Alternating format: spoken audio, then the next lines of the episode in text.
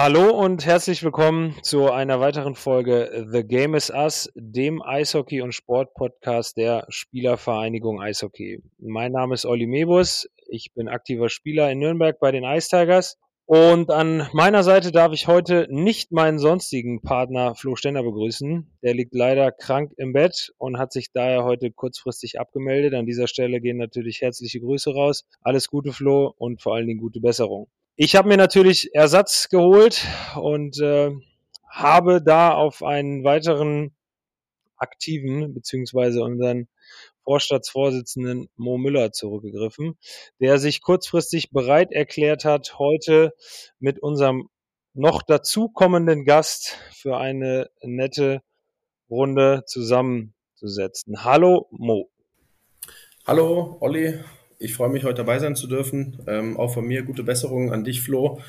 Ähm, ja, für die Leute, die mich nicht kennen, ich bin derzeit aktiver Spieler bei den Kölner Haien und engagiere mich ansonsten in meiner Freizeit sehr für die SVE und freue mich heute einen ganz besonderen Gast begrüßen zu dürfen. Deswegen bin ich auch gerne mit dabei. Äh, möchtest du unseren Gast vorstellen oder soll ich unseren Gast vorstellen? Nein, du bist hier, du bist in der Lead, deswegen mach du das.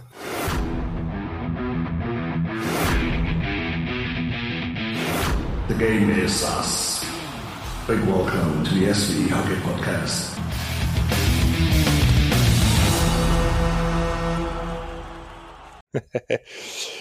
ja, wir sind natürlich ähm, äh, in unserer Gästeliste beziehungsweise in unserer potenziellen Gästeliste jetzt schon auf einige Namen gestoßen, die wir mal akquirieren wollen. Die Akquise mit unserem heutigen Gast hat tatsächlich jetzt einige Wochen gedauert. Wir haben es geschafft, heute Abend einen Termin zusammen zu finden. Ähm, für die, die ihn nicht kennen, er ist kein aktiver Spieler mehr in der deutschen Eishockeyliga, hat vor drei Jahren seine aktive Karriere beendet, hat es äh, auf weit über 1000 Eishockeyspiele in der DEL geschafft, auf einige Spiele im Trikot der Nationalmannschaft. Er durfte unter anderem zweimal ähm, den deutschen Meisterpokal über seine über seinen Kopf heben und ist, denke ich, ein durchaus sehr, sehr bekannter Name im deutschen Eishockey. Wer jetzt noch nicht drauf gekommen ist, ich darf euch vorstellen, Patrick Köpchen. Einen wunderschönen guten Abend, Pitt. Einen guten Abend äh, in die illustre Runde hier. Mo, hallo, Olli, grüße dich. Äh, ja, ich auch von meiner Seite erst einmal Flo, gute Besserung und äh, hoffe mal, dass du bald wieder an Bord bist. Und äh, ja, freue mich natürlich auch sehr, dass ich jetzt hier sein kann, wie du schon angekündigt hast, hat ein bisschen länger gedauert mit der Terminfindung. Aber das ist nun mal so, wenn man äh, da draußen in der freien Wirtschaft arbeitet, da muss man natürlich, äh, da gibt's keine zeitlichen Begrenzungen. Wenn man da selbstständig durch den Dschungel dieser Stadt hier zieht, dann äh, wird, muss man schauen, wo die Zeit hingeht. Äh, auf die Selbstständigkeit und den Dschungel dieser Stadt wollen wir später noch ähm, zu sprechen kommen. Pitt, äh, erstmal, wie geht's dir? Wo treffen wir dich gerade an? Was machst du? Ja, hi, ganz ohne mich findet die Folge heute doch nicht statt. Wieder genesen darf ich euch die Werbung präsentieren. Heute wollen wir euch einmal auf einen anderen Podcast aufmerksam machen. Es geht dort um Leadership und Führung, um Management und Unternehmertum. Also irgendwie ganz ähnlich wie hier, deshalb wird das bestimmt sehr interessant sein. Der Podcast heißt Chefetage und dort sind CEOs, Manager, Politiker und sogar Spitzensportler zu Gast und die sprechen über ihr Mindset, ihren Werdegang und vieles mehr. Beispielsweise war sogar unser Mo Müller von der SVE dort zu Gast. Andere Gäste waren beispielsweise der ehemalige Bundeskanzler der Republik Österreich, Christian Kern, ein Geschäftsführer von Rittersport und ein amtierender Minister der rheinland-pfälzischen Landesregierung. Aktuell geht es um eine Firma, die bestimmt viele kennen, Hitchler. Die stellen Süßwaren her und der Geschäftsführer Philipp Hitchler-Becker berichtet, wie er das eher angestaubte traditionsreiche Familienunternehmen zu einem super dynamischen Startup gemacht hat. Echt spannend, ich habe auch schon reingehört. Sucht hier einfach nach der Chefetage oder geht mal auf www.chefetage-podcast.de. Werbung Ende und jetzt sind die Jungs wieder dran. Äh, mir geht's äh, wundervoll. Ich bin äh, tatsächlich ganz toll ins neue Jahr gestartet. Ich bin gerade äh, bei mir daheim äh, in München im Glockenbach im wunderschönen und schau äh, tatsächlich über die Dächer von München bei Nacht oder bei Dunkelheit. Nacht ist jetzt noch nicht, aber bei Dunkelheit und von daher, na, mir geht's, mir geht's sehr gut. Vielen Dank. Das stelle ich mir in der Tat äußerst idyllisch vor. Für all die äh, Podcast-Hörer da draußen, die dich jetzt nicht kennen, fang mal ganz von Anfang an an und stell dich mal bitte vor. Oh, also, wer mich nicht kennt, ich bin geboren in Berlin äh, im, am 21. Juni 1980, was gleichzeitig auch der Sommeranfang ist. Ich sage immer so gern, mit mir ist die Sonne aufgegangen. Äh, habe mich dann äh, durch die durch die Eisbären Berliner Nachwuchsteams bin ich gesurft und äh, bin dann äh, relativ früh mit jungen Jahren ähm, nach Kanada gegangen für ein Jahr, die Junior Ganz kurz, wenn ich da, ganz kurz, wenn ich da reingerätschen darf, mit wie vielen Jahren hast du das Eishockeyspielen äh, für dich ah, entdeckt? So detailliert und, gehen wir, ja. Okay. Wie, war, wie war der Gang? Ja klar, wir lassen nichts aus, du. Okay, okay. Äh, mit sieben Jahren habe ich das äh, Eishockey angefangen, tatsächlich. Äh, aber auch gar nicht irgendwie von Eltern vorbelastet oder so, dass man da äh, sagte, die Eltern waren oder der Vater war schon Spieler oder im Sport. Das war tatsächlich einfach nur in der Schule so ein Flyer äh, genommen und da ich Einzelkind bin, kein verwöhntes wohlgemerkt, ähm, habe ich äh, wollte ich immer in, in einen Mannschaftssport, beziehungsweise meine Eltern fanden es, glaube ich, auch eine ganz gute Idee, mich mal in den Mannschaftssport zu stecken. Und ähm, ja, da hat sich diese Gelegenheit ergeben und ich bin dann mal vorstellig geworden. Und äh, was soll ich sagen, die ersten Male waren sehr hart und äh, sind ein paar Tränen auch gekullert. Aber irgendwie hat es dann doch so viel Spaß gemacht, dass man dabei geblieben ist. Und dann zeigte sich relativ schnell auch, dass Mensch, also da, da kann man vielleicht mal was mit anfangen. Und so bin ich da einfach weiter übers Eis in Ostberlin geglitten. Also es gab jetzt parallel dazu nicht noch die angestrebte Karriere als Fußballspieler oder. Äh ja, du wirst lachen, das kam tatsächlich im späteren, äh, ja, so mit 10, 11, tatsächlich auf dem Schulhof oder beziehungsweise auf dem Hof äh, im, in der Nachbarschaft spielend, hat ein Fußballtrainer von oben geschaut und äh, hatte mich beim Kicken oder ich würde sagen beim Bolzen äh, äh, erspäht und hatte mich dann tatsächlich mal angefragt, ob ich nicht äh, beim Fußballverein beim hiesigen noch äh, mit anfangen möchte. Ich natürlich als kleines Kind ist man ja schnell von vielen Sachen begeistert. Äh, bin nach Hause gerannt äh, in Windeseile, so schnell es ging und habe von den Neuigkeiten berichtet. Äh, aber meine Eltern sagten dann, alles klar, jetzt beruhigen wir uns erstmal alle und du fährst am Abend wieder zum Eishockey. Und so habe ich es dann auch getan und ich glaube, das war auch ein äh, sehr, sehr guter Schritt, dass das so geblieben ist. Okay. Ja, in der Tat. Okay, äh, dann also, warst du sieben, dann hast du mit dem Eishockey angefangen und dann bist du so durch die ganze genau, äh, Schmiede da der Eisbären mal, gelaufen. Genau, bin ich erstmal in Grundschulzeit bei den Eisbären äh, gewesen und dann äh, ab der siebten Klasse muss man sich ja in Berlin äh, entscheiden, Gymnasium, äh, Gesamtschule oder äh, hier Realschule heißt das andere, glaube ich noch, genau. Und äh, da gab es in Berlin halt eine ganz tolle, die, also tolle Voraussetzung mit der Sportschule. Und äh, ja, das war dann schon, wenn man da nicht draufgekommen ist, dann hast du eigentlich dann auch äh, den Schlittschuh frühzeitig am Nagel hängen können, weil einfach wir Training äh, früh um sieben hatten, äh, mitten in der Schulzeit, also zwei Stunden äh, Mathe und dann äh, erstmal rüber zum Training und dann wieder zurück. Also wenn man da nicht auf der Schule war, hatte es dann keinen Sinn mehr gehabt, da äh, dran zu bleiben. Und das äh, stellte sich als ja fantastisch heraus. Ich habe damals ein bisschen außerhalb mit meinen Eltern gewohnt von Berlin. Deshalb mussten die mir frühzeitig eine Wohnung äh, nähe des Eisstadions, nähe des Wellblechpalasts äh, besorgen, äh, weil Internat wollten sie für mich nicht. Und äh, ja, somit habe ich äh, mit jungen Jahren schon ja nicht wirklich selbstständig, weil das wäre übertrieben, weil der Kühlschrank war immer voll und eigentlich muss ich mich um nichts kümmern, außer dass ich pünktlich in der Schule oder Eistraining war. Was, Wie alt warst du da? Was auch nicht immer geklappt hat. Äh, was ist man mit sieben? In der siebten Klasse ist man, kann man mir helfen kurz? Ist schon ein paar Minuten her. ich würde sagen, vielleicht 13 oder so. Ja, dann war ich sicher, also mit 14 äh, habe ich dann, glaube ich, allein gelebt. Also was heißt allein gelebt? Meine Eltern haben natürlich jeden Tag nach mir geschaut, weil die eine Firma in Berlin hatten. Und ähm, aber die haben dann den Kühlschrank auch gefüllt. Die haben den Kühlschrank aufgefüllt und geschaut, dass den Buben gut geht und an ihnen haben nichts fehlt. Also das war schon okay.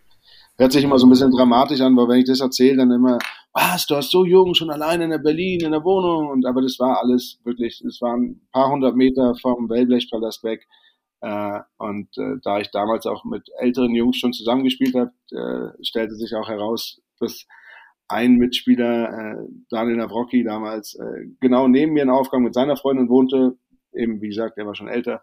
Und mit denen habe ich dann immer wieder den Heimweg gefunden und er hat auf mich aufgepasst, dass ich auch nicht an den falschen Ecken abbiege. Und von daher hat es schon. Dazu kommen wir später. Was auch immer die falschen Ecken sind, ne? Bei der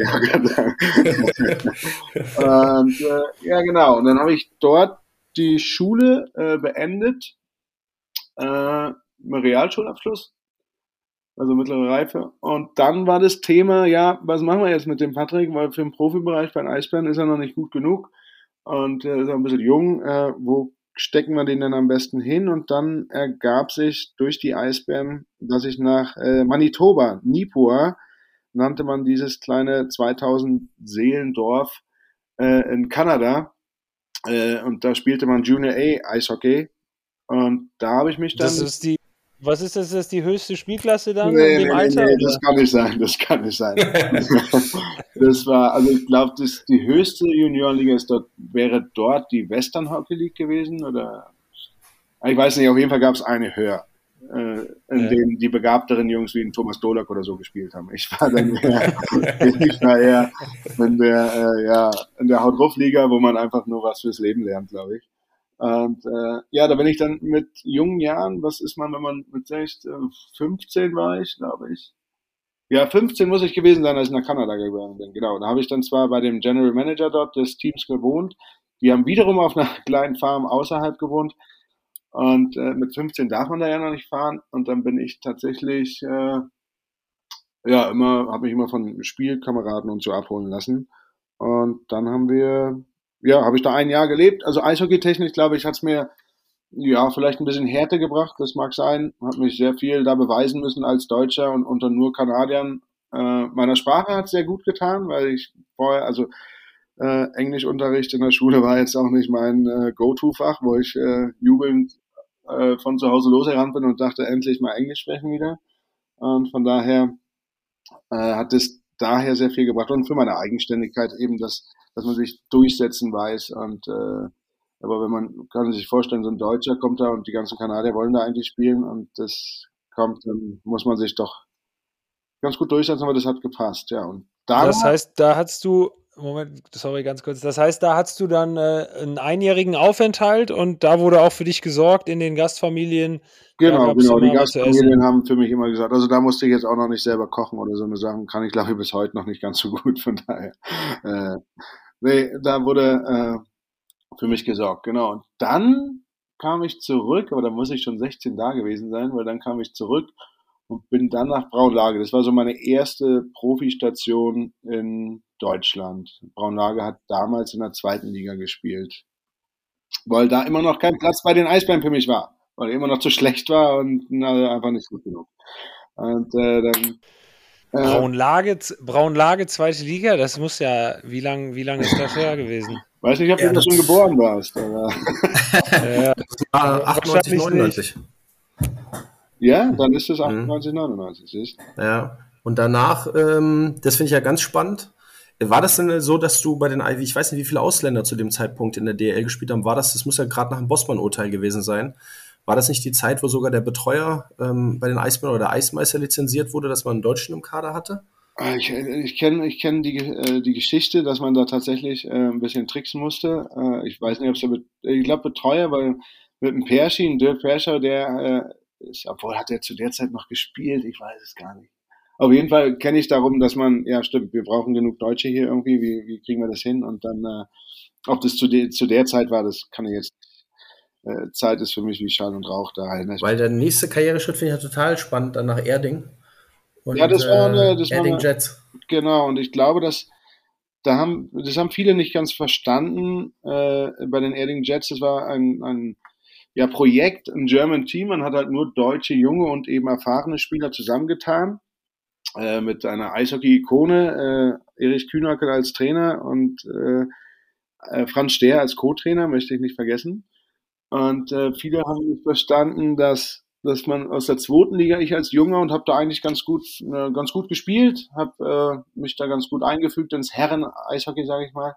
Und dann bin ich aber von der zweiten Liga in die dritte Liga zurückgegangen, also einen Schritt zurück praktisch. Für viele, für mich war es definitiv von Anfang an schon ein Schritt nach vorne, weil ich dort einfach im Herrenbereich sehr viel mehr Eiszeit bekommen habe, äh, sehr viel mehr Verantwortung frühzeitig übernehmen musste und äh, recht schnell auch auch in der in der Mannschaft dann äh, meine Stimme hatte. Und das hat mich, glaube ich, äh, sehr geformt, die zwei Jahre, die wir dort äh, gespielt haben. Dann, danach ist leider dann äh, pleite gegangen. Äh, die, das war, das war Oberliga dann, das war in der dritten Liga. Genau, das, also das erste war ja Oberliga, das zweite Jahr war tatsächlich zweite Liga, wo wir aufgestiegen sind. Und da ist es dann auch dazu gekommen, dass dann wiederum die Münchner, damals Barons hießen die noch, sind äh, auf mich aufmerksam geworden, der Max Fedra. Und irgendwann hatte ich dann den Anruf, dass ich, äh, ob ich nicht aushelfen könnte bei den München Barons. Und da äh, hat man natürlich nicht lange gezögert und gesagt, natürlich kann er das machen. Und dann bin ich nach München gefahren und somit hatte ich mein erstes Spiel, weiß ja heute noch, das war in München gegen Augsburg und in der Drittelpause waren die No Angels als äh, Highlight. und damals war die echte Nummer. Und ich dachte, alright, hier, hier ist schön, hier fühle ich mich wohl. Ich habe es geschafft. So, jetzt, jetzt bin ich durch. Ich habe es. die No Angels live singen hören am Eisball. Ja. Ich bin durch. Nee, äh, genau. Und äh, dann sind wir mit Erding eben früher ausgeschieden und dann habe ich noch einen Restvertrag bei, bei München unterschrieben für, für die Playoffs, habe aber glaube ich nur in den Playoffs einmal gegen Kassel auf der Bank gesessen, äh, in Kassel. Ansonsten habe ich damit nicht viel zu tun gehabt. Und dann hat man aber eben fürs darauffolgende Jahr einen Vertrag gemacht und dann äh, seitdem bin ich dann in der DL gelandet und eben bei München Barons die ersten Schritte äh, auf DL-Eis gemacht. Bevor wir zu deiner DL-Karriere kommen, würde ich ganz kurz nochmal äh, noch einen, einen Abstecher nochmal zurück nach Erding machen. Und ich habe mir gerade die Kaderliste angeschaut. Wir haben auch einige bei uns, die zuhören, die wirklich sehr im Eishockey-Thema drin sind. Und ich möchte nur ein paar Namen vorlesen, deiner Mannschaftskollegen damals. Das ist Wahnsinn, ähm, oder? Wie viel es dann von da ja. nochmal nach oben geklettert ja. sind. Und du hast mit Steffen Ziesche, Thomas Popisch, Günther Oswald, Steiger, Stefan Retzer, äh, Markus Busch, ähm, dann sogar Alexander Jung im Tor. Also das war, also ihr hattet keinen Spaß, oder in der Kabine? nee, Markus, so, so, so, ein Markus Jocher nochmal reinschmeißt. Ja, genau. Jocher, Strauch. Ja, auch. Slavetinski, Lukas. Slavetinski, ja. Höhenleitner. Ja, wir hatten äh, äh, Torhüter Bernie Engelbrecht, da haben wir auch noch. Ja, ja. Also, wow. da waren, da waren wirklich viele äh, Klassiker dabei. Also wir hatten wirklich eine sehr homogene Truppe, die da rumgecruised ist. Also wir hatten viele aus Landshut, so Oswald Geipel, und da kamen schon auch viele her, e Ewald, Ewi Steiger, genau. Ähm, na, es war, es hat Spaß gemacht. Also das Projekt hat tatsächlich gut funktioniert und wir waren jetzt auch gar nicht so unerfolgreich dafür. Also ähm, leider ist es halt finanziell irgendwann dann nicht mehr zu stemmen gewesen und äh, ja, dann musste man das abbrechen. Aber ich glaube allein die, die danach dann, haben wir einen Retzer schon gesagt, Stefan Retzer? Oh, haben wir schon gesagt. Ja, ganz kurz nur. Ja. Das sind, das sind so, also da sind ja echt viele dann nochmal den Step oder den Schritt nach oben in die DL gegangen und das, das hat ja eigentlich dann schon gezeigt, dass das Projekt erfolgreich war, auch wenn es leider mhm. nur kurzfristig war. Ja, das stimmt. Ja, jetzt haben wir relativ ausschweifend über die ersten zwei Jahre gesprochen und den ganzen Nachwuchs, der davor folgte. Ähm, aber das Ganze mit der DL und dir, Patrick, das ging dann eigentlich erst so richtig los. ja, was heißt so richtig los? Aber das war, äh, ja, war, war eine, eine, ein, toller Rodeo, den ich da äh, reiten durfte. Also es hat, es war, es war sehr, sehr spaßig und bin immer noch wahnsinnig dankbar. Also äh, von Münch, also ich, ich bin ja auch in der glücklichen Lage gewesen tatsächlich, dass ich in all den Jahren mit all meinen Freunden zumindest außer mit einem, außer mit dem Daniel Kreuzer konnte ich nie in einem Team spielen, aber ansonsten habe ich mit jedem meiner Freunde äh, zumindest ein Jahr äh, in einem Team gespielt und das äh, fand ich für mich persönlich war das so rückblickend äh, schon ein Geschenk. Also das äh, glaube ich hat auch nicht jeder. Und wenn ich an Hannover Zeiten denke, da waren ja wirklich äh, Dolak, Mont, äh, ja, Gottsch, also wie viel ähm, Boos, also was da alles für Jungs mit rumgefahren sind, mit denen man äh, jetzt immer noch intensiven Kontakt hat. Also ich meine, man lernt ja so viele Menschen in, in, in diesen langen Eishockeyjahren kennen und äh, wisst ihr ja beide genauso, da ist ja auch immer eine Fluktuation, wenn ein Jahr so, nächstes Jahr andere Mannschaft fast schon wieder und da sind ja immer viele auch tolle Charaktere bei, aber man, man schafft es einfach nicht vom Volumen her mit allen irgendwie intensiven Kontakt zu halten. Äh, aber ich habe das, wie gesagt, ich habe das große Glück gehabt mit all den Jungs, die ich schon, ja mittlerweile, ja, jetzt macht der Alex Barter, wird jetzt 40 und mit denen, den kenne ich, glaube ich, seit ja 33 Jahren oder so. Also das ist schon erstaunlich, dass man da so, ein, so einen schönen Weg zusammen auch gehen konnte. Okay, ne? Und ähm, ja, wie du sagst, lange, lang, also da fing es erst richtig an. Von, von, von München ging es dann, äh, leider habe ich Wie lange, wie viele Jahre warst du in München? Äh, eigentlich nur diese, diese Ende, das Ende, wo ich dann, wo Erding fertig war, wo ich noch zu den Playoffs dazugekommen bin und dann das äh, Folgejahr. Äh, und dann sind wir ja schon verkauft worden nach Hamburg. Dann ging es ja schon in den Norden. Äh, und äh, den Weg bist du mitgegangen? Den bin ich sehr gern sogar mitgegangen, weil ich, ich als Berliner, wisst ihr, Hamburg gleich um die Ecke, haben sich natürlich meine Eltern auch gefreut, dass sie jetzt nicht immer durch die ganze Republik fliegen müssen, um äh, ihren Sohn irgendwie mal zu sehen, beziehungsweise um zu gucken, ob es denen zu Hause auch gut geht. Und von daher, äh, nee, das war und, und äh, im Nachhinein, ich kannte Hamburg vorher natürlich noch nicht so. Und äh, kommen wir vielleicht später drauf, hatte die große Ehre, da zweimal spielen zu dürfen bei den Freezers. Und da äh, habe ich tatsächlich zweimal Hamburg erlebt. Also zwar einmal Hamburg so in meinen jüngeren, ungestümen, äh, ich möchte jetzt gar nicht sagen wilderen Jahren, aber da habe ich das alles noch nicht so schätzen gelernt, also äh, oder schätzen gewusst. Also die tollen Restaurants und und äh, ja Bars und, und überhaupt Freizeitmöglichkeiten äh, in Hamburg habe ich im ersten Anlauf gar nicht so für mich wahrgenommen. Da waren eher Jetzt kann ich natürlich sagen, war nur das Eisstadion und der Weg nach Hause, aber das war natürlich nicht so. hin und wieder, hin und wieder ging es auch äh, über, äh, über diesen Stadtbezirk oder Stadt St. Pauli nach Hause wieder, glaube ich, da, wo auch immer diese diese Reeperbahn oder wie man das nennt, äh, zu Hause ist, da hat man hin und wieder auch mal einen Fuß reingesetzt. Und, äh, es war Aber das war ja dann zum Glück nur in der Anfangsphase, also in der ersten Zeit, in der du da warst wahrscheinlich. Genau, genau. In der zweiten, dann weiß ich gar nicht mehr, wo die ist. Da, da bin ich, äh, dem, bin ich dem immer fern geblieben, natürlich.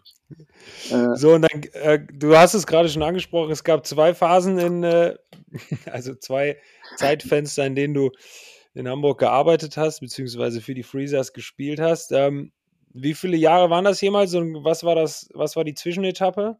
Ich glaube, es waren äh, nicht, ich glaube, ich sollte es genau wissen, aber wie gesagt, Zahlen und Zeit sind für mich tatsächlich Zahl und Rauch. Ich weiß nicht, ob es immer mit meinem jetzigen Beruf zusammenhängt, dass ein bisschen viel komische Sachen einatmen. Aber ähm, nee, es ist äh, zwei Jahre Hamburg, dann war die Zwischenstation, es ist, wäre fatal, wenn wir es als Zwischenstation äh, bezeichnen, Hannover für sieben Jahre und äh, dann nochmal zwei Jahre äh, Hamburg nochmal nach den sieben Jahren. Genau. In Hannover hast du dann äh, das Glück, das erste Mal äh, deutscher Meister zu werden, korrekt? Das ist vollkommen korrekt. Und äh, ja, es war eine spannende Zeit. Also ich erinnere mich noch ziemlich genau, als ich aus Hamburg äh, nach Hannover kam und äh, die ersten Schritte da durch die Innenstadt gemacht habe und dachte, wow, was ist denn hier los? ähm, ich habe dann äh, zu meiner damaligen Freundin gesagt, also ich gebe mir ganz viel Mühe, dass wir ganz schnell wieder wegkommen. Und, äh, und äh, ja, es stellte sich aber heraus, dass der Eindruck völlig, äh, also völliger Blödsinn war. Es, äh, es, mittlerweile muss ich sagen, es, das Ding ist, wenn man einen Han Hannoveraner trifft, der sagt immer, ja, Hannover ist nichts für mich. Also Hannover ist äh, nicht schön. Da, da, da. Ich finde, ich habe wirklich schöne Sachen oder schöne Ecken in Hannover entdecken können. Ich habe da tolle Menschen kennengelernt. Und äh, natürlich über die, über die Jahre dann kam der sportliche Erfolg hinzu, was natürlich äh, auch mit dazu beiträgt, dass man so eine Stadt in einer besseren Erinnerung hat, ganz klar. Aber ähm, ich hatte jetzt erst wieder die, die große Ehre und Freude, bei so, einer, äh, so einem Outdoor-Spiel mitmachen zu dürfen, so ein Benefit-Spiel. Und äh, da waren wir wieder zwei Tage in Hannover. Und da bin ich ein bisschen durch die Stadt wieder gelaufen, weil wir ein bisschen Zeit hatten und das Wetter zum Glück mitgespielt. Also ich finde die Stadt immer noch ganz, also ich weiß nicht, warum man sich darüber beschwert. Man kann da definitiv, also ich glaube, da gibt es schlimmere Sachen, schlimmere Ecken in Deutschland, wo man weniger gerne ist. Also das, was du sagst, sagen auch viele Spieler, die dort gespielt haben. Also ähm, das habe ich jetzt schon von mehreren Spielern gehört. Vielleicht war es auch der sportliche Erfolg, der man kennt das ja, also man denkt ja gerne an Zeiten zurück, wenn es auch lief, man eine ja. gute Truppe hatte und die hattet ihr ja damals. Aber das habe ich tatsächlich schon von vielen, von vielen Jungs aus Hannover gehört. Ja. Was hat die Meistertruppe damals so besonders gemacht in Hannover? Puh, was hat die, irgendwie hat doch jede Meisterschaft eine, was Besonderes, oder? Oder jede Meistermannschaft hat irgendwas Besonderes, was man. Ja, äh, wissen wir, glaube ich, beide nicht. muss uns schon erklären.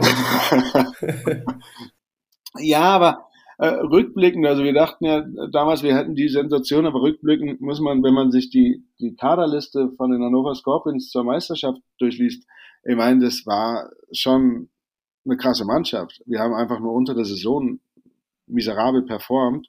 Und aufgrund dessen war das dann doch so eher eine Überraschung, dass wir mit Hannover da irgendwie Meister werden. Aber so die Leute, die da gespielt haben, also Sascha Gottsch hinten, also einfach nur Wikingstad, äh, Dola, Katan, die Reihe mit äh, vorne war der Wahnsinn. Dann hattest du Herberger, äh, Ciducinski, also du hattest ja Mitchell, also da waren ja wirklich Leute dabei. Und am Ende des Tages, glaube ich, das, das Puzzlestück, was uns die ganze Zeit gefehlt hatte, war eben Travis Scott, unser Torwart. Und der hat äh, für uns das vollendet praktisch. Also, weil wir hatten damals unter Hans, hatten wir auch äh, einen Spielstil, der wahrscheinlich heute, glaube ich, wird der gar nicht mehr äh, irgendwie, wird der heutzutage noch gespielt oder praktiziert? praktiziert. Ja, wird, macht man? Also, du redest von, du redest von einem sehr, sehr defensiven Spielstil. Ja, genau. 1-4 so in die Richtung. ich meine, es hat eine, ist, ist ja, also ich ich, für uns hat es perfekt gepasst und es war alles und der Erfolg gibt ja immer recht. Ich wollte damit nur sagen, dass wir eben sehr tief und geordnet standen, so dass wir selten den Gegner ins Drittel laufen lassen haben. Er musste eigentlich den Puck immer an uns vorbeibringen im, äh, im Sinne von Tiefschießen. Und da haben wir mit Travis Scott einen Torwart dann gehabt, der, also mobilen Hundling habe ich lange nicht gesehen gehabt zu der Zeit. Der war auf dem Schlittschuh sehr gut, der hat aber mit dem Schläger auch, also der hat bessere Aufbaupässe gespielt als ich. Der war wirklich eine Sensation dahin drin. Und das hat natürlich wahnsinnig gut für uns gepasst, weil A mussten wir Verteidiger, wir mussten nicht mehr so viel laufen. Wir haben uns dann einfach schon angeboten beim Tiefschießen. Also ähnlich äh, wie es mit dem Timo dann in Ingolstadt war. Und äh, somit haben dich ähm, haben viele Teams keinen Zugriff mehr bei uns bekommen in der in deren Offensive, in unserer defensiven Zone. Und wir haben es schnell verstanden, den Puck da wieder rauszubekommen. Und das war, glaube ich, am Ende des Tages dann äh, das, das Geheimnis. Und äh, brauche ich auch nicht reden, da habe ich auch eben mit Nicky Mond, Tino Boos, Sascha Gottsch, so Nicky Gottsch, also da Andy Reis, das waren viele junge, äh, auch deutsche Jungs, mit denen man äh, sich auch privat wahnsinnig gut verstanden hat. Und ich glaube, so, so eine Chemie brauchst du schon in der Mannschaft, dass das da diese Grüppchenbildung, man kann da nicht ganz von weg. Das ist klar, dass der Kanadier lieber mal mit dem Kanadier irgendwie sitzt, allein schon wegen der Sprache wegen. Aber ähm, das muss ja alles nichts Schlechtes haben. Aber es darf ja trotzdem in der Kabine eine gewisse Harmonie sein und kein und was der Hans, glaube ich, immer sehr gut hinbekommen hat, dass frühzeitig erkannt wurde, wer, wer welche Rolle besetzt. Und wenn das frühzeitig geklärt ist, finde ich, das ist sehr wichtig, dass da nicht immer irgendwie noch, aber ich will doch lieber da spielen und ich spiele zu wenig. Und wenn diese Quereleien da ein bisschen weniger sind, dann ist das schon viel geholfen und man kann da, ja, ein Stück weit harmonischer mit übers Eis gleiten.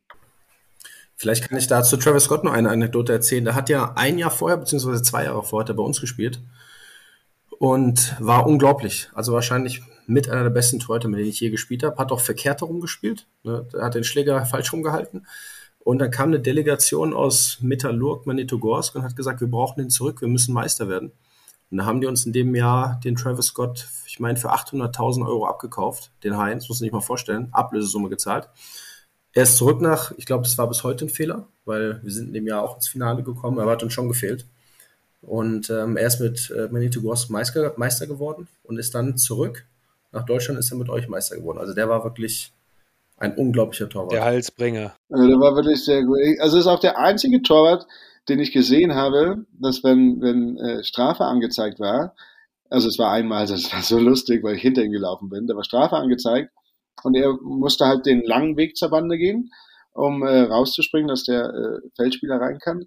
Und er ist aber bis zur roten Linie ist er mittendrin rumgefahren und hat sich mit angeboten. Er wollte einfach mitspielen. Also das war der Wahnsinn. Das war Wahnsinn. Der konnte auch schießen, also das war, der konnte schon alles. Aber hm. ich habe halt noch nie einen Torwart gesehen, der erstmal bis zur roten Linie mitfährt und guckt, dass er auch eine Passoption hat. Das war schon sehr witzig, sehr witzig. Herrlich. Ja, ich äh, springe so ein bisschen im, im, äh, im Zeitraffer. Du hast es eben schon angesprochen, dann kam nochmal zwei Jahre Hamburg und dann ging es schon äh, Richtung äh, Station Ingolstadt, Nürnberg, Düsseldorf, korrekt? Das ist völlig korrekt. Genau so ist es passiert. So, und äh, in Ingolstadt äh, durftest du dann du durftest das Ganze wiederholen, da durftest du nochmal deutscher Meister werden. Oh, ich ja, weiß leider. nicht, ob der Mo das jetzt so gerne hört. Ja, leider. Ich gehe doch offline. Ja, also von meiner Seite aus, das war wahrscheinlich eines der schönsten Tage, die ich äh, in meinem Leben hatte. Also, ich meine, die, die Meisterschaft, also es, habt ihr, habt ihr das große Glück gehabt, zwei Meisterschaften feiern zu dürfen und äh, oder gedürft zu haben. Und der, äh, wenn man es zu Hause gewinnt, ist das schon schön vor den eigenen Fans und es macht alles riesen Spaß und, und, und äh, alles ist ja mehr oder weniger dann schon ein bisschen vorbereitet oder kann relativ schnell alles vorbereitet werden. Ich muss aber sagen, ich fand es auch wahnsinnig schön, auswärts die Meisterschaft zu gewinnen, weil man da so diesen, dieses ein bisschen Intime mit der Mannschaft noch hatte. Was, was werde jetzt wahrscheinlich keine Frau eines Spielers jetzt gerne hören oder so, aber ich fand es einfach schön, dass man erst mit den Jungs, mit denen man wirklich äh, das ganze Jahr geblutet, geschwitzt, geweint, gestritten, geschlagen, whatever hat, dass man sich hatte so ein bisschen und dass man da so, äh, wir hatten dann das große Glück, dass wir am Abend eh nach Hause geflogen sind und da dann unsere Damen alle in Empfang nehmen durften. Das war auch das, also es war genau passend, fand ich. Man konnte so mit der Mannschaft das wahnsinnig intensiv genießen und dann alles rauslassen, wenn du zu Hause gelandet bist. Also das war schon sehr schön. Vorher noch nicht. Äh, nee, vorher haben wir natürlich. Nein, ich, erinnere mich, ich erinnere mich äh, in der Playoff-Serie im Finale hattest du ein Interview und da standst du im Tunnel und ich bin an dir vorbeigelaufen. Und äh, ich habe vorhin nachgelesen, dass du in der Saison einen DEL-Rekord aufgestellt hast, weil du hast in der Meistersaison 73 Spiele am Stück gespielt. Und das hat vor nur ein anderer, glaube ich, gemacht. Andi Renz, Bridge, Andi Renz, genau. Ja. Und jetzt sehe ich gerade noch Brad Schegel hat das auch mal gemacht. Aber ich erinnere mich, dass du eine Narbe an der Backe hattest, weil du, glaube ich, einen Schuss ins Gesicht bekommen hast, richtig? Ja, der, ich meine, es war die, nee, es war die Viertelfinalserie gegen äh, Krefeld. Da habe ich einen Schuss ins Gesicht bekommen, genau. Ja, und ich weiß noch, dass du beim Interview standst mit der, mit der Narbe an der Backe.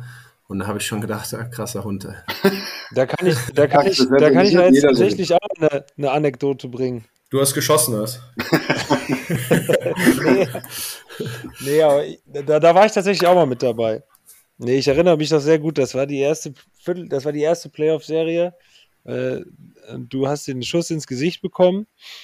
Und das nächste Spiel, oder das Spiel 2 dann, glaube ich, war dann in Ingolstadt. Und, nee, es war nicht das ähm, erste Spiel, das war, glaube ich. Dann war es das dritte? Dritte war es, genau. Genau, und zum vierten waren wir dann, äh, waren wir dann in Ingolstadt, Krefeld in Ingolstadt. Genau, da haben wir glücklicherweise, weil ich hätte eigentlich nicht spielen sollen, aber wir haben gesagt, ich mach's. Und dann hatten wir, also bei jeder Schritt auf dem Eis hat einfach brutal gebrochen. Ich hatte Kieferprellung und äh, also es war nicht schön. Und zwei Tage vorher wurde, ich glaube, mit über 20 Stichen wurde genäht.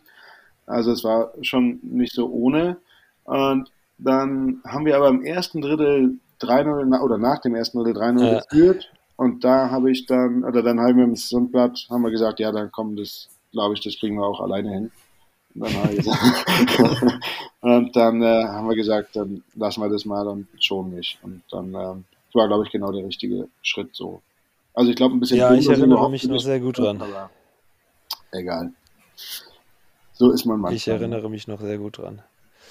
Ähm, um das Ganze jetzt mal für den Hörer, der da jetzt nicht so eishockey-affin ist, aufzuklären. Ähm, das ging damals in eine Finalserie, ich glaube Best of Seven, korrigiert mich, und Spiel 7 war Ingolstadt in Köln und, ausverkauftes Haus. Ähm, ja, klar, ausverkauftes Haus in Köln. Ähm, und ich glaube, und ihr gewinnt irgendwie knapp. Was war das? 3-1? 2-0. 2-0. Ja, gut. Ihr beide wisst es, Ihr beide wisst es ganz genau. Äh, das haben wir eigentlich, oder das hatte ich mir jetzt in der Outline für ein bisschen so. später. Hm? Schau nicht so. wie, das, wie, wie, wie stinkesauer er gerade schon wieder wird, wenn er. Nee, ach du, ich sag dir ganz ehrlich, ähm, das Leben ist ja, wie es ist. Man kann die Sachen ja nicht zurückdrehen. Aber wenn ich an das Jahr zurückdenke, das ist das wahrscheinlich das Karriere in meinem Leben, wo ich am, am, am traurigsten bin, wenn ich dran zurückdenke, weil ich, weil, aber für uns lagen eigentlich die Teile richtig. Ich meine, wir hatten eine überragende Vorrunde auch gespielt, zwei Jahre am Stück, hatten eine tolle Mannschaft und haben in der Serie, ich meine, 2-0 geführt. Und dann, korrigiere mich, falls ich falsch liege, aber ihr habt dann das Mitspielen eigentlich größtenteils eingestellt. Also ne, ihr habt ja vorher auch mit den Verteidigern runtergepinscht. Ähm, und dann wurde es ja sehr defensiv und die Scheiben wurden eigentlich mehr rausgeflippt und wir sind immer weiter reingerannt. Und dann haben wir Spiel 6 noch in Ingolstadt ausgeglichen, hat der Mirko Lüdemann. Lüde hat eine Verlängerung, glaube ich, 1-0. In der ne? Verlängerung, genau. Ja. Und dann ging es in Spiel 7. Und ähm, ich glaube, dass es für euch ein Vorteil war, dass das Spiel in Köln war. Absolut, bin ich heute auch ja. voll der Überzeugung, dass das für uns ein Vorteil war. Wir haben ja auch gesehen, Spiel 6, wie viel bei wie viel wir am Organisieren schon waren, oder das ist alles hm. falsch. Das ist so hm. furchtbare Ablenkung und auch der Druck, absolut der Druck, hm. finde ich auch. Und äh, ja. da konnten wir glaube ich, schon ein Stück war, also es ging ja da nicht mehr um gut oder schlecht oder äh, fit oder unfit, das sind wir alle gewesen. Es war mhm. einfach nur eine Kopfsache und ich glaube, dass da mhm. ein bisschen mehr Druck einfach bei den Kölnern lag, als das bei uns war. Ja, und uns hat noch Rob Collins im Spiel gefehlt, der im Spiel 6 noch wegen dem Stockstich. Äh, das denke ich auch noch manchmal zurück, da denke ich auch manchmal, Mann, dass der uns gefehlt hat, war auch mit so unser bester Spieler. Aber ja. du hast recht. Ja, ähm, also auf jeden Fall, ich gönne dir das, weil du hast ja es verdient. Ich finde, man kriegt, man kriegt dann nichts geschenkt. Ähm, ja. Ich war halt der Verlierer in dem Fall und das tut halt weh bis heute, aber das heißt nicht, dass du das nicht verdient hast und ähm, erarbeitet hast. Aber kann ich nachvollziehen, alles. Es ist ja, ja, wie du sagst, der Sport äh, schreibt seine eigenen Geschichten und das kommt mhm. So, wie es sein soll. Aber ich glaube, Mo, du wirst schon noch tolle äh, Erfolge feiern äh, da bin ich mir ziemlich sicher. Muss ich mich, muss ich mich beeilen. das habt ihr zwar jetzt sehr aber aktuell, aber aktuell ist doch harmonisch geklärt. Das stimmt, das stimmt. Nee, wir sind auf einem guten Weg wieder. Ja? Also ich verfolge ja ein bisschen die aktuelle Lage der Liga und äh, mhm. bin da auch durchaus drauf gestoßen, dass Köln äh, eine gute Rolle spielt. Ja, das stimmt. Das glaube ich auch. So, ich versuche es nochmal. ähm, in der Outline hatte ich es ein bisschen später notiert. Ähm, aber ähm, ähm, das ist ja wurscht. Ähm, du hast es dann, Pitt, und das ist jetzt, das lege ich jetzt in die Hände von äh, meinem Kollegen Flo, der das Ganze mal herausragend cuttet. Wir brauchen diesen Schnipsel von TV Total damals, von Stefan Raab.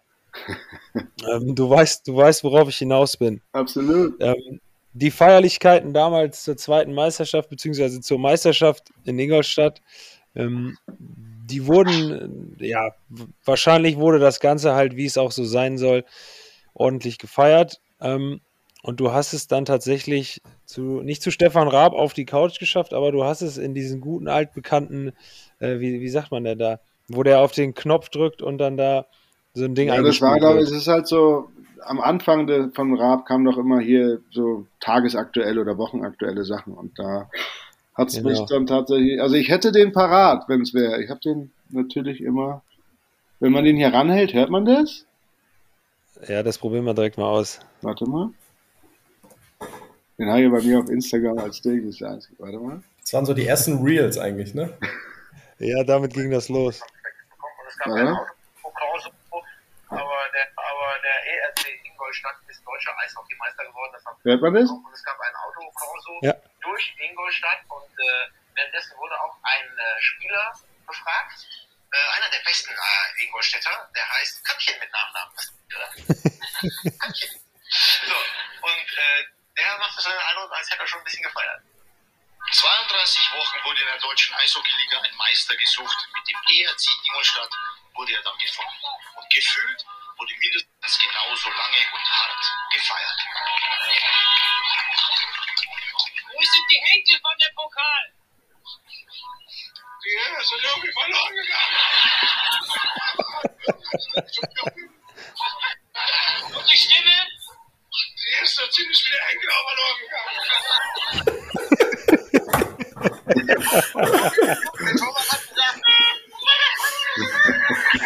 Also das, das, äh, das brauchen wir, das brauchen wir bitte. Das müsst ihr mir im, im Nachgang, müssen wir das bitte noch zuschicken.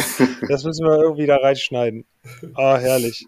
Ja, das war, ja, das war das Lustige war daran, dass ich jetzt auch nicht unbedingt reden wollte, weil ich ja wusste, dass ich eigentlich nicht reden kann. Und dann saß ich aber in dem äh, Auto der Kapitäne, wo der Pokal halt war, und dann wollte halt einen von denen fragen. Und, aber beide waren äh, kanadisch, also englischsprachig, also war klar, ich muss antworten. Und dann habe ich wirklich irgendwie versucht, das Beste da rauszuholen, aber es war, ja, im Nachhinein, also am nächsten Tag äh, habe ich tatsächlich sehr, sehr viele Nachrichten auf dem Telefon gehabt. Was, und Mo, ich weiß nicht, du weißt vielleicht auch, ähm, 1 Live haben wir auch immer diese O-Ton-Charts. Also? Mhm. Und da habe ich regelmäßig äh, aus Düsseldorf äh, Meldungen bekommen, dass ich immer noch auf Platz 1 wäre. Also, die müssen aber aus Düsseldorf gekommen sein, ja, auf jeden Fall. Die waren aus Düsseldorf. ja, das war eine lustige Situation. Ah, herrlich. Okay, lass uns mal ganz kurz ein bisschen weitergehen noch. Hm, danach bist du nach Nürnberg gekommen. Genau. Da durften wir äh, uns wir. gemeinsam ein Jahr gegenseitig die Schnürsenkel binden. Ja. Und ähm, dann hast du noch die Endstation in Düsseldorf, richtig? Genau. Da waren es zwei Jahre und dann hast du gesagt, so jetzt war es das. Naja, ganz so freiwillig war das jetzt auch nicht, dass ich gesagt habe, das war es dann. Es war äh, tatsächlich im letzten Spiel in den Playoffs mit Düsseldorf gegen Augsburg, da äh, habe ich ja einen Check nochmal bekommen und meine Schulter hat es da ziemlich böse mitgenommen gehabt. Und äh, weil der Plan war von mir eigentlich schon noch ein Jahr zu spielen, das hätte ich schon ganz gerne noch gemacht. Ähm, aber das hat der Körper dann einfach nicht mehr zugelassen. Also ich habe tatsächlich, glaube ich, acht, neun Monate Reha gemacht. Direkt nach dem äh, wurde ich operiert, nach dem Spiel. Und äh, da hatte der Arzt damals aber schon gesagt, dass das, also er würde jetzt, also er hat viele Tennisspieler mit so einer äh, Situation oder mit so einer Schulter schon operiert und die waren danach weg also haben nicht mehr professionell spielen können. Und ähm, er sagt, nein, also ich werde auch nicht mehr professionell spielen. Und dann habe ich gesagt, ja, schauen wir mal. Weil Tennis, also so viel Überkopf muss er jetzt nicht arbeiten. Äh, also Tennis kann er jetzt auch spielen, aber leider nicht über Kopf. Also Tennis geht tatsächlich nur von unten irgendwie, aber das passt schon. Aber es war am Ende des Tages war es nicht mehr für, für einen Profisport. Also es ist okay, aber ich glaube, so, wenn da zwei, drei Checks wieder, also wirklich harte Checks gefahren werden oder so, dann könnte die Schulter da noch mehr kaputt gehen. Und dann haben wir uns tatsächlich mit den Ärzten und Physiotherapeuten äh, zusammengesetzt und einfach beschlossen, dass es das war, weil es äh, keinen Sinn hat, weil irgendwann, also man hat ja auch noch ein Leben nach dem Sport und ähm, irgendwie wollte ich danach vielleicht sogar auch noch, wenn ich das große Glück habe, noch ein Kind zu bekommen, dass ich mit dem vielleicht noch normal spielen kann und nicht da nur einarmig agieren kann. Von daher äh, war das, glaube ich, im Nachgang dann auch die richtige Entscheidung und vernünftigere Entscheidung, da dann die Sache mit dem Profisport zu lassen. Ja. Ja, war das eine Entscheidung, die dann doch relativ abrupt kam oder hast du dich damit vorher schon auseinandergesetzt und auch gegebenenfalls gedacht, hör mal, was ist denn jetzt, wenn das alles nicht mehr wird und Tag X kommt und äh, ich dann kein Eishockey mehr spielen kann? Was, äh, was macht der kleine Patrick denn dann? Ja, das ist, äh, witzigerweise habe ich vorhin, als ich äh, hier zu dem Podcast gelaufen bin, habe ich genau über diese Frage nachgedacht und da habe ich mir vorgenommen, auch wenn ich nicht konnte, ich beneide viele, viele Spieler, die es können, während ihrer aktiven Zeit sich nach links und rechts umzuschauen und, und äh, vielleicht sogar zu studieren oder ähm, eben, äh, es gibt ja viele Beispiele und ähm, da das konnte ich nie. Ich konnte immer nur mich auf eins konzentrieren. Ich konnte nur das richtig machen. Ich habe es mal versucht mit so, einer, so einem Fernstudium, aber das habe ich, glaube ich, ich weiß nicht, die Hefte kamen heim, aber ich habe sie, glaube ich, noch nicht mal angeguckt. Also ich habe die ungeöffnet einfach zur Seite gelegt und irgendwann beim Umzug, ach guck mal, hier ist ja auch noch was. Also das, das konnte ich einfach nicht, aber ich möchte jedem jüngeren Spieler da draußen äh, empfehlen, sich frühzeitig nicht einmal, dass man, ich werde danach das, also dass man eine genaue Vorstellung, einfach nur seine, seine Interessen ein bisschen schärfen und ein bisschen über, weil wir brauchen wir nicht rumspinnen, wir sind ja alle in der Hockeybubble.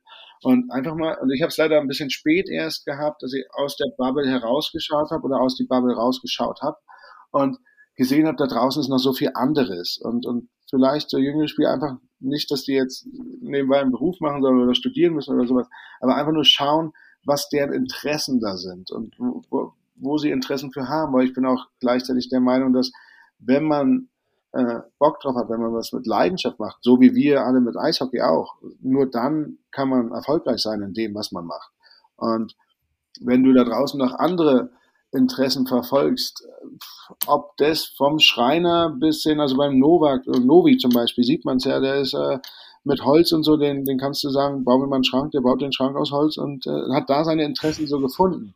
Oder sein Hobby eben. Und dass man sein solche Sachen ein bisschen mehr pusht und ein bisschen und nicht aus den Augen verliert und immer mal wieder auch die Zeit dafür nimmt. Ich meine, wir haben ja das große Glück äh, im Profisport, dass wir äh, viel Zeit haben und äh, ja.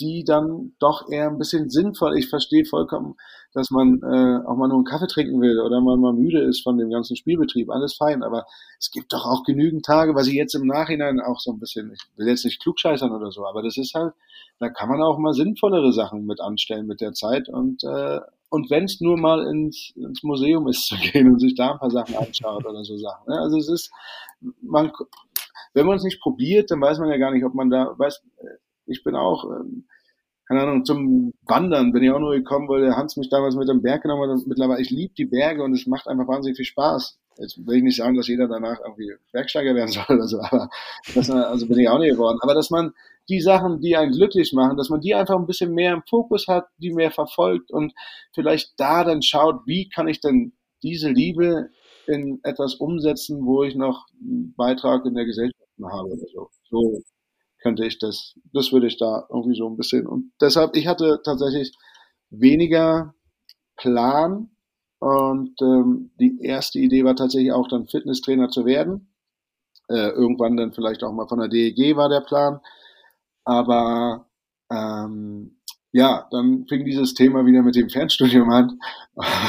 und da lagen dann wieder die Blöcke und ich hatte mir wirklich schwer vorgenommen, hier jetzt das Ding richtig abzureißen.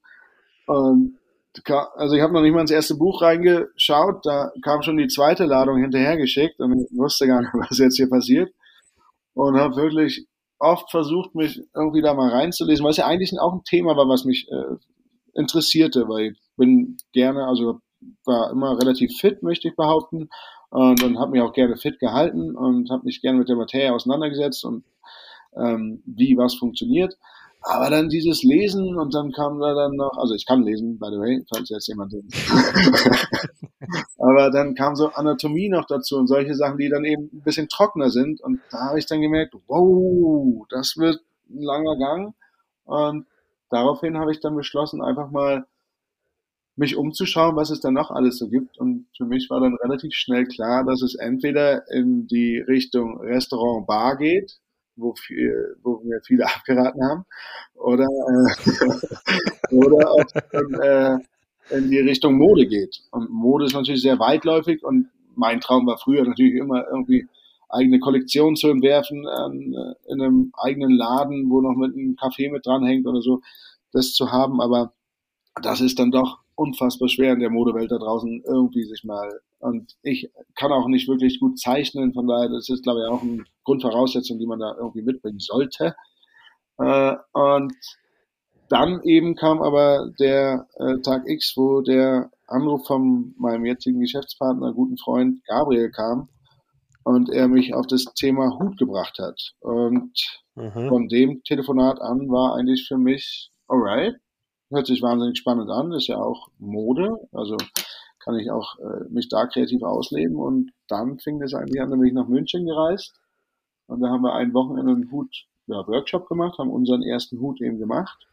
Und es war so ein lustiges Wochenende. Also wir haben wirklich sehr viel Spaß gehabt. Und hab, dann haben wir beschlossen, hey, lass uns da doch ein bisschen äh, hinterher sein, das ein bisschen äh, intensivieren, vielleicht Praktikum hier und da machen. Klar, gesagt, getan, beziehungsweise getan dann eher mit Verzögerung, weil ich dachte eigentlich, es wäre sehr viel einfacher, äh, bei einem Hutmacher mal zu fragen, ob man sich da mal ein paar Wochen mit ranstellen kann. Äh, das war dann in der Tat doch viel schwerer, als ich dachte, weil die Hutmacher-Szene irgendwie sehr äh, ja, für sich so sind und die geben ungern Sachen preis, was ich bis heute nicht ganz so verstehe, weil am Ende des Tages wissen wir alle, wie es funktioniert. Also früher oder später wird auch derjenige das sich irgendwie aneignen können, den man nicht da aufgenommen hat. Nichtsdestotrotz musste ich den weiten Weg nach Australien dann gehen, um äh, äh, mein Praktikum zu machen. ja, das war die, die einzige, also das, ich bin ein großer Freund. In Deutschland gab es niemanden, der dich da irgendwie aufnehmen wollte. Nein, der, ich habe in Düsseldorf, mal über die Schulter gucken konntest oder ja, sonst. Du, ich habe gedacht, in Düsseldorf, klar, kenne ich alle Leute, irgendwas wird passieren. Da war auch eine Hutmacherin schnell gefunden, aber die sagte dann halt, hey, mein Atelier ist zu klein, ich habe wenig Zeit, du kostest mich Zeit, dö, dö, dö. nee, geht nicht. Und sowas dann relativ oft, wo ich dann angefangen habe, weltweit tatsächlich anzufragen äh, nach Hutmacher-Praktika, also New York, LA, Australien eben dann, äh, Ibiza, also all die Scheißländer. New York, LA, Australien, Ibiza. Ja, aber äh, in der Reihenfolge auch wahrscheinlich. Und tatsächlich, die, die, die auf, auf Ibiza konnte zu der Zeit nicht, weil sie selber auf Bali war, ansonsten wäre ich wahrscheinlich auf Ibiza gelandet aber bin am Ende des Tages, weil ich mal. Hättest aber dann wahrscheinlich deine Bar aufgemacht und hättest mit dem Hut machen nichts an der Witze ja. du, ich sag dir, ich war Bondi Beach, also in Australien für mehrere Wochen. Das war jetzt auch nicht so viel schlechter, als wenn du durch Ibiza krabbelst. Also, das war schon auch äh, eine, eine, tolle Erfahrung. Aber die habe ich eben auf einem äh, Roadtrip durch Australien kennengelernt. Und die, an die habe ich mich dann erinnert und die hat letztendlich dann gesagt: Okay, ja, komm vorbei, habe ich Bock drauf. Und dann war ich ein paar Wochen dort und habe mit der äh, oder habe das Handwerk erlernt und dann äh, haben wir bin ich zurück und dann habe ich mit Gabriel. Äh, ganz kurz, ganz kurz, du hast also mhm. quasi einfach bei der dann ein Praktikum gemacht und die hat ja. dir das alles gezeigt und genau, genau. dann konntest du das. Ja, also es hat schon ein bisschen, also es braucht ein bisschen mehr als das, aber ich habe da auf jeden Fall so ein bisschen umgehen mit einer Nähmaschine schon mal so Anfänge gelernt und so Sachen. Und also da habe ich meine ersten sechs Hüte gemacht selber, genau. Und die hat mich zu allem mhm. mitgenommen, die hat mich mitgenommen zu Stoffeinkäufen und, und, und mit Kundengesprächen äh, und äh, Locations angeschaut wegen ihres Ateliers und so Sachen. Also die hat mir von A bis Z war ich da besch beschäftigt und hat mir so jede Facette dieses Berufs eigentlich gezeigt, was, wo ich sehr dankbar heute noch für bin. Und dann kam ich eben zurück und dann mussten natürlich so Sachen noch verfeinert werden, wie also einen Nähmaschinenkurs haben wir halt nochmal gemacht und, und solche Sachen, dass man damit tatsächlich gut umgehen kann. Und bei einer Schneiderin, wie man den Stoff schneidet, dass man ihn auch richtig schneidet, dass man da, also es gibt ja schon so ein paar kleine Details, die man als Laie nicht weiß und auch nicht wissen kann, sage ich jetzt mal. Und mhm. äh, von daher hat es dann noch ein bisschen gebraucht. Und ähm, ja, am 19.03.20 war es dann soweit und dann haben wir die Firma gegründet. Und haben in der Tat durch wirklich viel Glück, weil immer viele fragen, wie habt ihr denn diesen Laden hier bekommen? Wir sind tatsächlich, haben das große Glück, äh, Mo war auch schon bei mir, äh, am Platze äh, in einem kleinen Hinterhof äh, unser Atelier zu haben, was wirklich also von der Lage her top ist und äh, aber eben im Hinterhof und der ist holzvertefelt, dieser Laden mit vielen Spiegeln, also der passt einfach auch zum Handwerk wahnsinnig gut und wir mussten gar nicht so viel dabei machen und haben den aber einfach nur über Immo-Scout gefunden. Also es war jetzt gar nicht so über 18 Ecken. Also da war meine Wohnungssuche hier hundertmal schwerer, als dass wir das Atelier da gefunden haben. Also ich finde, du untertreibst noch, wie du richtig sagst, war ich ja letztens im Laden. Mhm. Und ähm, also beste Lage in München und dann aber nicht so stillos, sondern ganz schmuck in der Ecke. Wirklich muss in den Innenhof reinlaufen und ganz toller Laden. Also ja, vielen Dank. Ja, also nicht nur Laden, auch Hüte. Also ich meine, der Hut kommt zurück, du, wenn du das sagst. Ich meine, du warst schon immer ein Trendsetter. Allein, dass du dich dem Metier jetzt verpflichtet, zeigt es ja schon. Und für Leute, die den Podcast hören und äh, sich für Hüte interessieren, also gerne mal auschecken. Vielleicht willst du noch mal den Namen nennen und äh, das Ganze. wir sind, ja. Wir sind ja, äh den, den Werbeblock hätte ich noch eingesprochen, Pitt, für später, aber den kannst du natürlich jetzt übernehmen. Die Rechnung, das machen wir alles später. Ja, also äh, wir haben, da kann man ja mit der mit der Geschichte, wie der Name dann zustande kam. Ich habe einen Gabriel äh, zu der Zeit kennengelernt, wo ich in Ingolstadt gespielt habe, und er ist aus der Gastronomie hier in München und er ist halt viel mit den äh, Red Bull Jungs unterwegs gewesen damals. Und da haben wir uns auf einer Super Bowl Party in München kennengelernt, wo ich äh, dann eben mit ein paar Ingolstädter Jungs haben wir zusammen gefeiert. Ich glaube, zu der Zeit hat der Alex Barter in München gespielt, deshalb die Connection, dass wir auch hierher gefahren sind. Und äh, an dem Abend meinte er, habe ich ihn schon kennengelernt. Ich wusste es nächsten Tag nicht mehr so ganz genau, ob ich ihn wirklich kennengelernt habe. Als, äh, ich, aber er hat damals eben in der äh, Gastronomie gearbeitet und da ich äh, zur Ingolstädter Zeit ja hin und wieder mal nach München gefahren bin, um äh, mal was naschen zu gehen oder ein Kaltgetränk zu mir zu nehmen, äh, habe ich ihn dann immer mal wieder getroffen und dann ist da irgendwie so eine ja, Freundschaft entstanden und so Männerfreundschaft und eben, ich wusste nicht mehr genau, wie, wie er heißt. Er, glaube ich, hat auch nicht mehr genau auf dem Schirm gehabt, wie er, wie ich hieß. Und dann haben wir uns einfach mit Fatzke angesprochen. Und es war, hey, Fatzke, was ist denn los hier? Mach mal. Aber einmal nicht, nicht ab, also man könnte es ja auch abwertend sagen, aber wir haben es eher so mit dem Augenzwinkern eigentlich immer gesagt. Und, äh, haben dabei geschmunzelt. Und von daher war dann eben bei der Namensgebung, wo wir dann zusammensaßen und ja, wie soll eigentlich unser Laden hier heißen? Da war so innerhalb von einem Moment aber nur, ja, Fatzke, also eigentlich fast, dass wir es beide gleichzeitig ausgesprochen hätten. Äh, ja, Fatzke, klar. Und äh, genau, so heißen wir jetzt, so heißt unsere Brand, Fatzke, und wir sitzen am Platzel in München. Ja, wunderbar. Hätte ich jetzt auch nicht besser einsprechen können, hast du sehr gut gemacht. ähm, so, das heißt, du hast die Karriere beenden müssen. Jawohl. Und bist jetzt mittlerweile zum Hutmacher gekommen. Jetzt müssen wir natürlich trotzdem noch mal so ein bisschen in Bezug ähm, zu dem ganzen Oberthema Eishockey hier herstellen. Hm, wie sieht denn das bei dir aus? Du hast es gerade eben schon mal gesagt, du verfolgst es noch ab und zu. Ähm, wie sehr bist du noch in der Materie drin? Ich muss sagen, ich ähm, verfolge es wieder. Okay. Also anfangs wirklich war, eben weil man nicht wirklich freiwillig aufgehört hat, da war es schon schweren Herzens zu sehen, wenn du die Jungs irgendwie äh, ja, zusammen dann der Trainingsauftakt und solche Sachen. Das war dann äh, wirklich nicht, nicht einfach. Ähm, und von daher wollte ich da eigentlich so wenig wie möglich damit zu tun haben und habe auch wirklich weder Fernsehen noch, also Stadion war ja dann irgendwann eh wegen der Pandemie war es ja nicht mehr mhm. äh, erlaubt, in, in die Stadien zu gehen. Da habe ich mir dann wohl aber gedacht, wow, gut, dass er aufgehört hat, weil ich, ich hab, hab, hätte nicht gewusst, ob ich da nochmal diese wahnsinnige Motivation gefunden hätte, mich im Lehren, also da auch nochmal Kompliment an euch Jungs, wie ihr euch da äh, durchgekämpft habt und äh, da trotzdem einen tollen Sport auf der Fläche geboten habt. Muss ich sagen, äh, großer Respekt. Ich war genau einmal war ich in Düsseldorf zu Besuch und da saß ich, dürfte ich äh, oben zuschauen und äh, das war schon puh, sehr ernüchternd, muss ich sagen. Also das ja. äh, Genau, aber eben, und ich hatte, äh, braucht wahrscheinlich jeder irgendwie ein bisschen äh, Abstand zu dem Ganzen.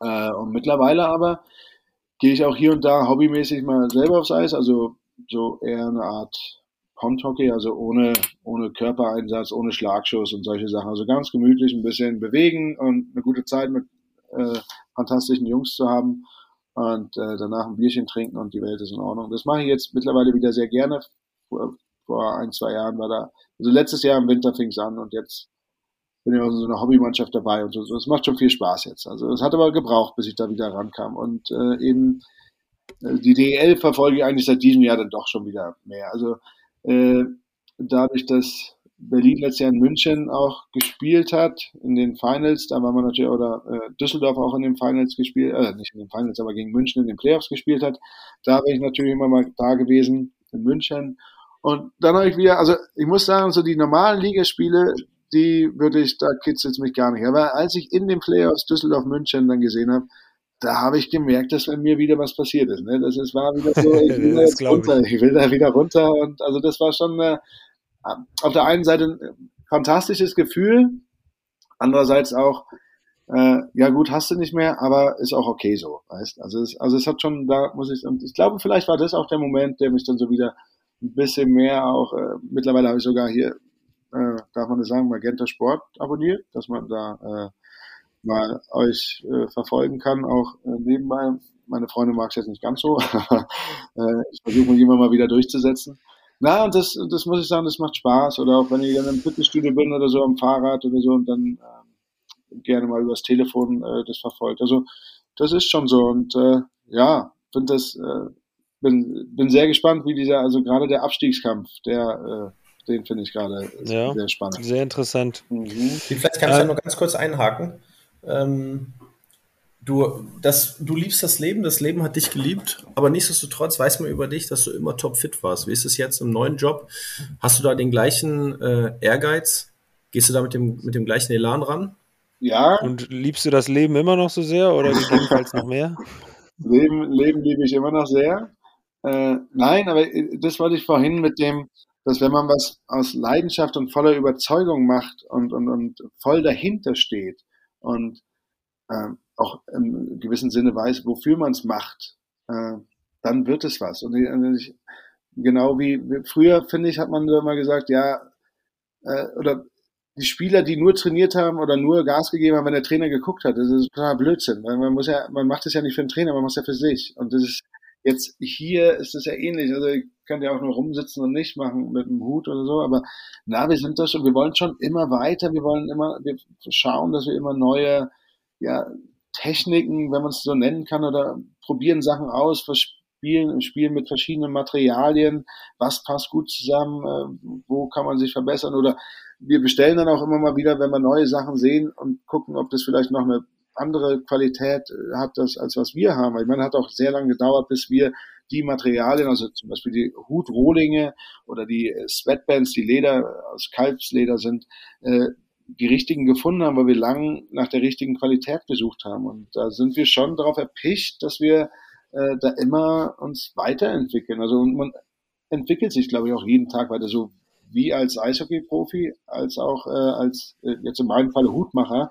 Aber ich glaube, das ist das Schöne, dass man aus unserer Eishockey, aus der Profizeit, also gerade auch aus dem Mannschaftssport, so viele Sachen äh, mitnehmen kann in die freie Wirtschaft, dass also so viele Parallelen da wirken, halt nur auf einem anderen Gebiet. Aber äh, da lernt man schon echt viel. Und ich glaube, dass das eben auch deshalb in Amerika gerade auch gar nicht so selten vorkommt, dass so erfolgreiche äh, Mannschaftssportler oder, oder Führungsjungs äh, in hohe äh, oder gute Konzerne mit einem hohen, ja, als, also als dort fungieren, um äh, also gar nicht mal so das Wissen, das Know-how des ganzen Konzerns haben, aber eben wissen, wie man Leute führt, wie man Leute leitet, wie man mit gewissen Situationen einfach umgeht und wie man mit Drucksituationen umgeht. Und ich finde, das äh, ist eine ganz spannende Sache hier äh, auch im, in der freien Wirtschaft. War es für, war es für dich ähm, jetzt nochmal anschließend an dieses Karriere nach der Karriere, war es für dich irgendwann mal, oder stand es für dich irgendwann mal im Raum, dass du gesagt hast, du willst auch irgendwie in dem Eishockey bleiben und da irgendwie so eine, eine, eine Rolle übernehmen, sei es Trainer, Geschäftsführer, Manager oder äh, beispielsweise als du dann ähm, von dieser SVE-Geschichte Wind bekommen hast, dass du gesagt hast, ey, äh, ich hau die Jungs mal an und äh, guck mal, was da so geht. Vielleicht brauchen die ja noch Unterstützung. Äh, ich habe mir, äh, das war so eine Zeit, da habe ich mich tatsächlich wenig mit der ganzen Materie nach auseinandergesetzt. Und Trainer, ich, ich habe mir immer, das wäre so das gewesen wie mit diesem Fitnesstrainer. Und ja. es, äh, ich weiß gar nicht, es ist mir wirklich leidig gewesen, auch schon äh, als erfahrener älterer Spieler sich mit der neuen Generation so ein bisschen auseinanderzusetzen. Muss jetzt, ja, es hört sich jetzt vielleicht ein bisschen, äh, keine Ahnung, als wenn ich schon 80 wäre an, aber es war immer so, wenn mir früher, also so, es gab so die Unterschiede, wenn mir früher ein älterer Spieler was gesagt hat, mach dies und jenes, dann habe ich das gemacht und habe mich gefragt, warum ich das mache. Ich habe es einfach gemacht. Und irgendwie am Ende des Jahres, oder muss ja auch nicht gleich nächste Woche, aber irgendwann hat sich herausgestellt, es war schon ganz gut, dass ich das gemacht habe, was er mir da gesagt hat. Und heutzutage ist mir da zu viel, ja, warum muss ich das jetzt machen? Warum mache ich das jetzt? Und, und das ist mir dann so ein bisschen, ich wollte dann nicht noch Kindergärtner und so eine Sachen irgendwie sowas werden. Und das hat mich. Dann sei froh, dass du schon drei Jahre raus bist.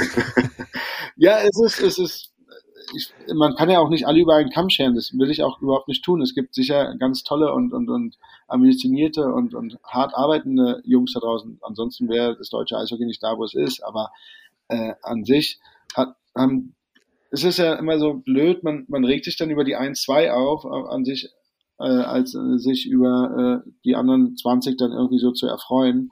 Und das war mir, da habe ich keinen Bock drauf gehabt, da eben zu erklären, warum er das jetzt macht. Er soll es verdammt mal ja. machen und dann ist gut, er wird schon irgendwann merken, warum es so gesagt, so sein sollte. Aber ja, deshalb habe ich dahingehend eigentlich nie äh, irgendwelche den Fuß in die Tür setzen wollen. Ambitionen gehabt. Nee, das ist toll. Ich, who knows? Ich habe auch gelernt in meinem Leben. Ich habe auch nicht gedacht, dass ich irgendwann in München als Hutmacher dann ende oder oder äh, da bin. Und von daher, äh, wer weiß, was noch alles passiert. Ne? Aber ähm, ich bin jetzt jetzt äh, bin. Vielleicht wirst du doch noch Bergsteiger. Mh, hm, ich bin auf, auf jeden Fall habe ich bin ich jetzt bei Sky bin ich jetzt äh, Experte für NHL. Also von daher das macht mir auch wahnsinnig großen Spaß, muss ich sagen. Tolle Spiele zumeist. Mhm. Also bis jetzt habe ich großes Glück gehabt und habe eigentlich echt, naja, sagen wir mal, 80 Prozent der Spiele waren wirklich toll, was die Jungs da draußen zaubern.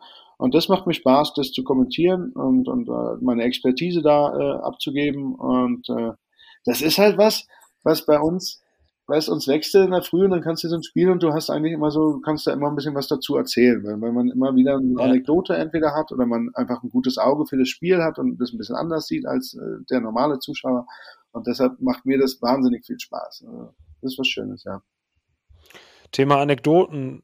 Pitt, hast du vielleicht noch so die ein oder andere tolle Geschichte, die du uns aus, diesen, aus deinen zahlreichen Eishockeyjahren mit auf den Weg geben möchtest, abgesehen von den 60 Minuten, die du uns jetzt schon gegeben hast? Boah, Anekdoten, ja, da gibt's, da gibt's wahnsinnig viele. Das ist halt, äh, da, weiß nicht. Ich weiß nicht, der Mo grinst, vielleicht hat er noch die ein oder andere Idee, in welche Richtung das Ganze. Hm, du, äh, also ich kann eigentlich nur sagen, ich bin eigentlich für, für jedes Jahr, was ich spielen durfte, bin ich ziemlich dankbar gewesen. Und in jedem Jahr haben sich äh, fantastische Szenen abgespielt, muss ich jetzt mal so sagen. Ob es in der Vorbereitung äh, war oder eben äh, in, den, in den Playoffs. Also da waren immer, und ich wüsste jetzt gar nicht, welche spezifisch ich rauspicken sollte, wo ich sage, das war der Moment. Und man fragt mich auch oft, welches war deine Lieblingsstadt? Und ich bin da auch ein Mensch, der sehr anpassungsfähig ist und, und nie irgendwie sagt, oh, da war es überhaupt nicht schön. Also ich habe in allen Städten, wo ich gespielt habe, äh, wahnsinnige Freude gehabt, habe tolle Ecken kennenlernen, ich habe auch nicht zuletzt wahnsinnig tolle Jungs kennenlernen dürfen, also ob es Mitspieler sind oder eben, wenn man länger da war, wie in Hannover zum Beispiel oder Hamburg. Äh, an, also Leute neben des Eises, was ich auch immer ziemlich wichtig finde. Und, äh, Absolut.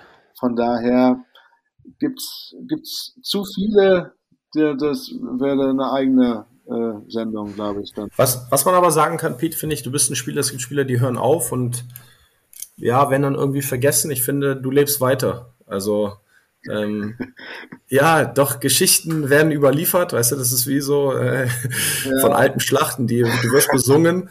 Letztens haben wir noch in der Kabine gesessen und ähm, du hältst ja nicht nur den Rekord der meisten Spiele in einer Saison, sondern du hast 457 Spiele am Stück in der DL ich glaub, gespielt. Über 500 waren Über 500 sind es gewesen. Siehst du, da bin ich sogar falsch informiert. 506 ja. oder so, glaube ich. Okay. Ja, dann sorry, dass ich da falsch informiert war. Ja, Machst du noch beeindruckender. Und ich meine, Olli, wir beide spielen jetzt auch schon ein paar Spiele in der Liga. Und wenn man sich vorstellt, 506 Spiele am Stück, ich, ich verstehe es wirklich nicht. Ich, das ist so unglaublich. Das ist, ich, das ist, ich glaube, ich habe die noch nicht mal. ja, ja, absolut Wahnsinn. Also im, im Nachhinein äh, ist es tatsächlich, äh, also sind ja, keine Ahnung, acht Saisonen mit Playoffs oder so. Mhm. Äh, ja, weiß auch nicht, was da passiert ist. Ich glaube einfach, dass ich wahnsinnig viel Glück hatte und äh, das gehört mit Sicherheit auch dazu, weil ohne Glück geht es wahrscheinlich nicht. Aber nichtsdestotrotz, wie du eben erzählt hast, wenn der Kiefer pocht ähm, und du trotzdem spielst, dann ist ja doch eine Entscheidung, die du getroffen hast. Ja, das war immer so mein Credo, dass ich immer gesagt habe, wenn ich kein Fieber habe, spiele ich mit allem, wenn es geht. Irgendwie. Also Fieber war immer so, äh, ja, geht aufs Herz und da ist ja nicht mehr zu scherzen, auch gerade meiner Familie. Und von daher äh, war das dann so mein Credo. Also wenn ich irgendwie meinen Kadaver da aufs Eis schmeißen kann und der Mannschaft das hilft, dann äh, werde ich das auch tun. Und äh, so habe ich es dann auch getan, bis dann äh, tatsächlich äh, ein großer Bandscheibenvorfall meine Serie da ein bisschen beendet hat. Aber auch da habe ich wieder wahnsinnig Glück gehabt. Alle wollten, dass ich es operiere, was zu dem Zeitpunkt wahrscheinlich bedeutet hätte, dass ich auch da hätte schon wahrscheinlich aufhören müssen, weil das wären neun Monate gewesen, sicher, die ich hätte nicht spielen können. Und zu dem Zeitpunkt war ich 36, ja, 36. Und, das ist ein äh, super Alter eigentlich. Wahnsinn, ja. Wo du weißt es. nee, aber das, und da ähm, äh, habe ich groß Glück gehabt, dass äh, äh, der Herr Dr. Gumbiller mir am, äh, der sitzt am Chiemsee und der hat mir da meine Karriere um diese eben zweieinhalb, drei Jahre verlängert, weil er eben nicht operiert hat, hat mich konservativ behandelt und nach, man mag es kaum glauben, nach sechs Wochen stand ich wieder auf dem Eis und seitdem habe ich nicht ein Problemchen am Rücken. Ich war letztens, ja, nachdem ich bei dir im Laden war, war ich beim Gumbeler. Ah, okay. Und ich hatte vergessen, dir Grüße auszurichten. Oh, das lieb, danke. Ja. Das mache ich das jetzt. Das ist nett, ja. vielen Dank. Ja. ja, wunderbar. Ihr Lieben, äh, aufgrund der doch mittlerweile fortgeschrittenen Zeit ähm, würde ich das Ganze mal gegen ein Ende lenken. Wie du eben richtig sagtest, Pitt, wenn man jetzt allen Anekdoten und allen Stories nachgeht, müsste man wahrscheinlich eine eigene, eine eigene Show draus machen. Ähm, kannst du dir ja mal überlegen. Ich glaube, du hättest mit Sicherheit den einen oder anderen Zuhörer. Ähm, Mo, hast du noch, hast du noch ein Anliegen? Hast du noch eine Frage? Nein, ich äh, war mir eine Ehre, Pete, ja, hier mit dabei sein zu dürfen. Ähm, immer wieder toll, gerade die alten Zeiten finde ich sehr spannend und ähm, toller Typ, Pete. Ähm, wie ich eben schon gesagt habe. ich ganz rot hier. Ja, deine Legende wird im deutschen Eishockey weiterleben und ähm, ich hoffe, du bleibst uns doch irgendwie so erhalten, aber das ist schon mein Gefühl, dass es so ist und ich freue mich auf den Hut, ähm, den wir dann demnächst zusammen mitwerfen. Ja, sehr gerne. Vielen lieben Dank für die tollen Worte. Ich bin auch äh, sehr froh, Mo, mit dir hier äh, äh, solche Sachen, solche Konversationen noch ausüben zu dürfen. Olli natürlich mit dir auch. Äh, als alter Host dieser ganzen Geschichte. Vielen lieben Dank für die Einladung. Schön, dass ich hier sein durfte und äh, hat mir auch sehr großen Spaß gemacht. Super, vielen, vielen Dank. Gut, dann versuche ich es heute mal mit der Abmoderation. Ähm, das war's mit einer weiteren Folge von The Game is Us, dem Eishockey- und Sport-Podcast. Ich hoffe, wir konnten auch heute wieder interessanten Content für euch kreieren. Wenn euch das Ganze gefällt, lasst einen Daumen da, teilt das Ganze euren Freunden, eurer Familie und euren Bekannten. Und wir melden uns in spätestens zwei Wochen wieder zurück. Mir bleibt nichts weiteres zu sagen, als mich zu bedanken bei Mo. Vielen herzlichen Dank für die kurzfristige Zeit und vielen Dank für Pitt für die durchaus interessanten, ja, mittlerweile fast 70 Minuten. Macht's gut, Männer. Schönen Abend. Ciao, ciao. Schönen Abend. Ciao, ciao.